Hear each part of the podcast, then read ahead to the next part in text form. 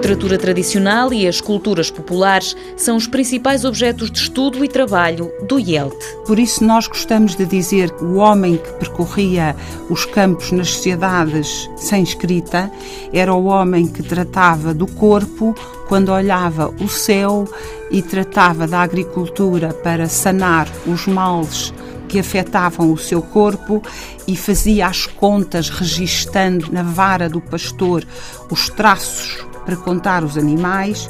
Portanto, no fundo, havia uma interdisciplinaridade que hoje nas universidades também se está tentando realizar. Ana Paula Guimarães é diretora do Instituto de Estudos de Literatura Tradicional da Faculdade de Ciências Sociais e Humanas da Universidade Nova de Lisboa. Nós temos muito trabalho feito com ciências ambientais, com biologia, com geografia com antropologia, com história, com estudos culturais em geral e também, recentemente, com a matemática. A literatura, a música, a dança e a gastronomia também entram nesta lista. Quer dizer que, de facto, todos os saberes, mesmo as áreas das ciências, se relacionam com o Instituto de Estudos de Literatura Tradicional. No IELT há investigadores, mas também artistas. Fazemos conferências, por exemplo, sobre géneros literários trabalhados a partir, por exemplo, do Corpus de Leite Vasconcelos, e depois temos um contador de histórias que, sem o público se aperceber que é um contador de histórias,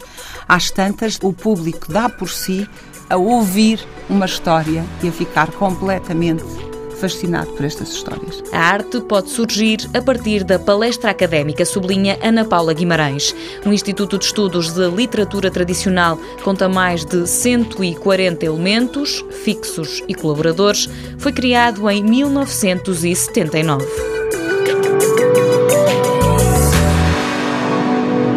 Mundo Novo, um programa do Concurso Nacional de Inovação BSTSF.